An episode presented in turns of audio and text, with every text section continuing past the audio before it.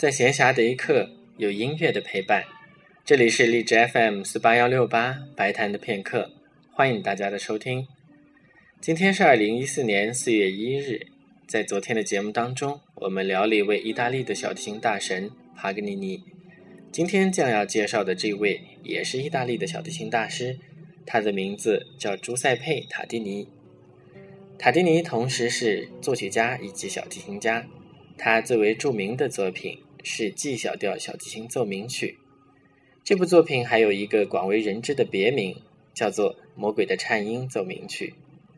根据塔蒂尼本人向法国的天文学家、作家拉兰德所讲述的，在1713年的某一天，他做了一个梦，梦里魔鬼要和他做交易，成为了他的仆从。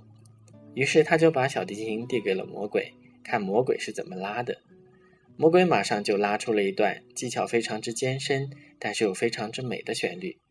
塔蒂尼说他在梦里听得喘不过气来，醒来之后，他马上就把那个音乐记了下来。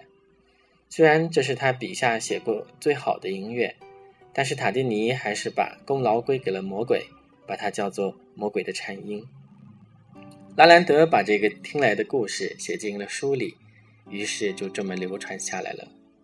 当然，现在我们谁也不知道这个故事是不是塔蒂尼为了宣传他的作品而想出来的噱头。但是如果有同学对这个题材有兴趣的话，可以去找一部美国的电影来看一下。